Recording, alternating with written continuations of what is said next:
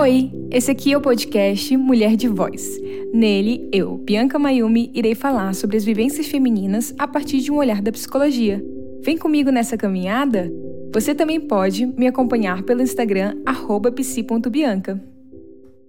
Olá, pessoal! Como que vocês estão por aí? Bom, hoje eu pensei em falarmos sobre relacionamentos.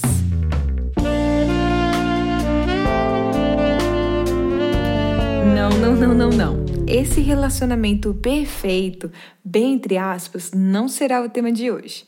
Eu quero falar com vocês sobre relacionamentos reais. Não será esse relacionamento que os filmes da Disney e de Hollywood vendem por aí como uma princesa e o príncipe, o cara incrível, a menina boazinha, que vão ser felizes para sempre. Até porque, o que seria esse felizes para sempre, né?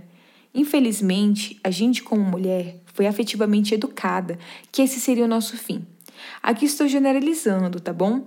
Mas cada uma de nós, em pequenos ou grandes graus, foi sim impactada pela TV, pela família, pela escola, que um dos nossos grandes objetivos de vida seria encontrar o nosso príncipe e construir uma família. Uma pesquisadora e psicóloga que eu admiro demais, chamada Valesca Zanello, inclusive fala sobre como a gente, como mulher, se prejudica com esse tipo de pedagogia afetiva. Ela faz uma metáfora que nós, como mulheres, estamos em uma prateleira do amor. Que quem escolhe quem está no topo e na frente dessas prateleiras são os homens. A gente está como um objeto ali.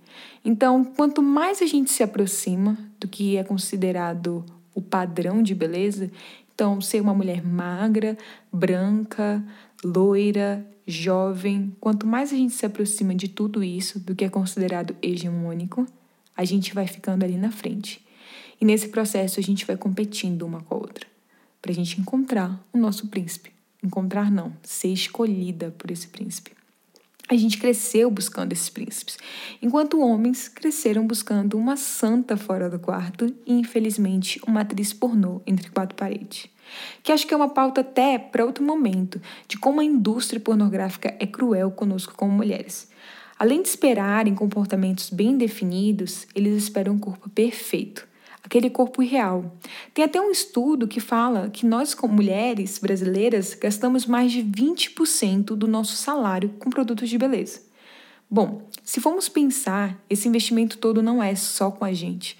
Não é sobre como eu quero me cuidar, como eu quero ter um tempo para mim, olhar para mim com mais carinho. Uma vez que a queixa de baixa autoestima entre nós mulheres é muito alta. Eu escuto isso diariamente no meu consultório. Além de estudos também, né? Mas, novamente, papo para o próximo episódio. Vamos para o primeiro ponto que eu gostaria de falar com vocês sobre relacionamentos. Nós somos educadas a buscarmos pessoas perfeitas, a idealizarmos nossas fantasias no outro, independente do nosso gênero. E eu vou precisar contar um segredo para vocês. Não existe pessoa perfeita. Só que, infelizmente, nesse processo relacional, quem se frustra bem mais somos nós, mulheres. Porque, além das expectativas dos outros sobre como a gente deve agir, como a gente deve ser nessa relação, a gente se cobra demais para ser tudo e um pouco mais para esse outro. Eu quero ser a mulher perfeita, a famosa mulher maravilha para essa outra pessoa. Aquela síndrome da boa garota, sabe? Eu já tinha falado isso com vocês nos episódios anteriores. Mas como a gente foi tão educada a sermos tudo isso no relacional, sermos essa cuidadora, essa pessoa que vai amar e se entregar, a gente se cobra demais. E além disso, nos punimos também, quando o outro não corresponde às nossas idealizações, já que pensamos que podemos mudá-los, já que pensamos que podemos fazer ele nos amar do jeitinho que a gente quer que a gente pode fazer ele se tornar tudo aquilo que sonhamos. Uma vez que, mesmo o outro estando errado, mesmo o outro tendo atitudes totalmente errôneas, fomos educadas a entendermos que nós somos responsáveis pelo sucesso da relação, que nós somos a bela, que torna a fera um príncipe. E se não conseguimos, ah, fizemos alguma coisa de errado. É a nossa culpa. É nossa responsabilidade. Tem até um termo para esse ato de cuidadora que temos com o parceiro, que é a maternagem na relação heteroafetiva. Você já deve ter visto ou vivido uma relação em que a mulher lembra o namorado, o marido, enfim, esse companheiro sobre seus diversos compromissos. Ensina que ele não pode colocar a toalha em cima da cama, que ele tem sim que lavar uma louça de vez em quando, que tem que marcar o médico, que tem que marcar aqueles exames. Esse processo é muito naturalizado na nossa sociedade. A gente tem que cuidar desse homem como se ele fosse nosso filho. E a gente vai aprendendo a fazer tanto que quando recebemos um pouquinho, a gente acha que é demais. Batemos palmas, damos aquele famoso biscoito. E assim começamos a aceitar as famosas migalhas do amor. Eu ouço com frequência. Mas ele curtiu minha foto, mas ele nunca me traiu. E outras várias desculpas para alimentar uma relação que não é saudável. É cruel, né? Mas é real. O quanto estamos em uma posição de vulnerabilidade, mas não aquela que a Brené Brown fala, não aquela que é positiva para gente. A gente está em uma posição de vulnerabilidade perigosa e muitas vezes adoecedora. O que me leva a falar sobre um tema que pediram bastante lá no Instagram quando eu pedi sugestões para vocês: a dependência emocional. É como se a nossa felicidade, a nossa autoimagem, a nossa validação dependesse do outro, de estar com o outro. O outro ali no centro de tudo comanda as nossas emoções, sensações, comportamentos e decisões. Se ele se move de lá, meu eixo balança. Eu me desestabilizo. Eu perco o equilíbrio. E se formos questionar aqui que equilíbrio seria esse, né? Onde na balança o outro pesa tanto sobre as minhas decisões, enquanto eu eu tenho um peso nenhum ali. Mas também como quebrar uma crença tão forte na nossa cultura em que buscamos o outro lado da laranja, né? Parece que só seremos completas com o outro. Quantas vezes já não ouvimos que estar solteira traz um sentimento de vazio? Estar solteira parece que significa não ser aceita, significa não ser boa o suficiente. Tem um estudo sobre ciúmes que mostra a diferença desse sentimento entre homens e mulheres, por exemplo. Em homens, o ciúme aparece por questões de posse. Já para as mulheres, é sobre insegurança, é sobre a nossa autoestima. Estamos tão inseguras de quê? De estarmos sozinhos. Sabe por quê? Porque isso é visto como inadequação. E essa inadequação promove culpa, sentimento de vazio.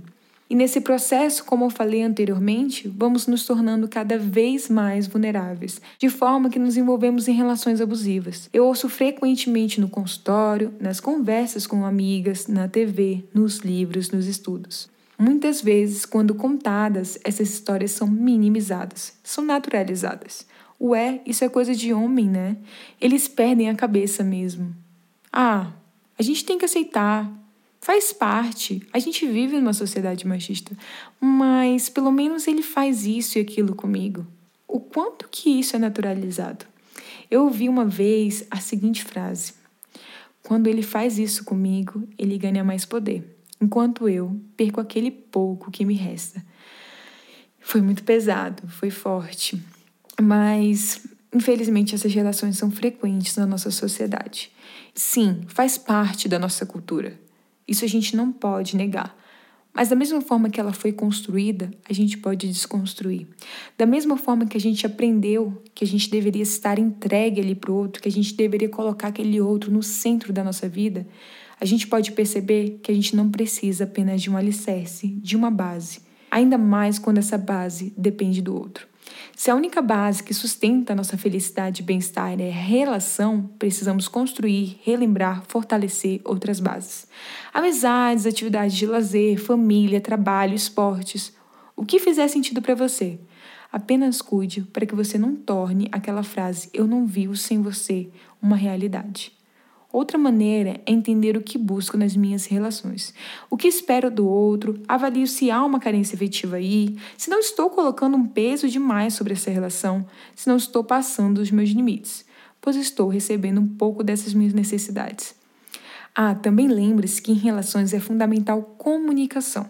As temidas DRs deverão acontecer, claro, de maneira assertiva, mas para encontrarmos soluções para os nossos conflitos, precisamos, lado a lado, no mesmo time, acharmos soluções. Precisamos estar disponíveis para enfrentarmos as dificuldades juntos. Não só fale, como escute. Escute de verdade. Não daquele jeito que quando o outro está falando, você já está pensando em um argumento, tá? E antes que eu termine, eu lhe peço uma coisa: não se sinta culpada por viver ou já ter vivido alguma dessas situações que eu falei aqui. Muitas de nós temos essas informações, sabemos o que é relação abusiva, mas mesmo assim, a gente é humana, a gente está propensa a viver esse tipo de relação, ainda mais quando ela é tão estrutural na nossa sociedade vamos nos envolvendo, temos histórias e marcas que nos fazem sentir vazias em alguns aspectos. E aí, quando chega aquela pessoa que parece que vai completar esse vazio, que vai tornar ele um pouquinho menos doloroso e um pouquinho menos expressivo em nossa vida, a gente se entrega. A gente vai buscando preencher esse vazio com o que o outro nos dá. Eu gosto de dizer que é como a história de João e Maria. Quando eles olham para aquela casa de doces, eles só conseguem imaginar: que incrível! Isso é tudo que eu queria na minha vida, isso é tudo que eu sempre quis. Eles deixam passar sinais que aquilo poderia não ser uma boa ideia, assim. Mas como culpá-los? A gente não culpa eles, né? Como que eles poderiam imaginar? Então, como você poderia imaginar? Enfim, eu poderia falar muito mais sobre relacionamentos, mas vamos deixar a nossa conversa por enquanto até aqui. Em breve a gente continua. Com a minha fala de hoje, sabe o que eu desejo para nós mulheres? Que a gente ame, que a gente ame muito, que a gente nos ame, se ame tanto que você só poderá se relacionar com pessoas que lhe dão o devido valor. Se ame de tal forma que você se sinta completa para que o outro respeite a sua autenticidade. Desejo força também para dizer tchau para aquela relação que lhe fere, mas também que lhe faz tão bem, uma vez que ela lhe dá aquela necessidade que você tanto buscou na sua vida. Eu sei, você tentou, você investiu muito ali. Não é fácil, mas muitas vezes necessário. E calma, eu sei também que às vezes, mesmo após o fim daquela relação, parece que ainda tem um fantasma dela ali. Se permita sentir isso. Se permita vivenciar esse luto. Vai passar, assim eu espero. Desejo também cumplicidade, respeito e flexibilidade para as relações já estabelecidas e para as que virão a ser construídas. E também desejo sabedoria para relembrar que só o amor não basta. O felizes para sempre não é suficiente. O dia a dia conta e muito. O que é feito e falado nesses dias marcam.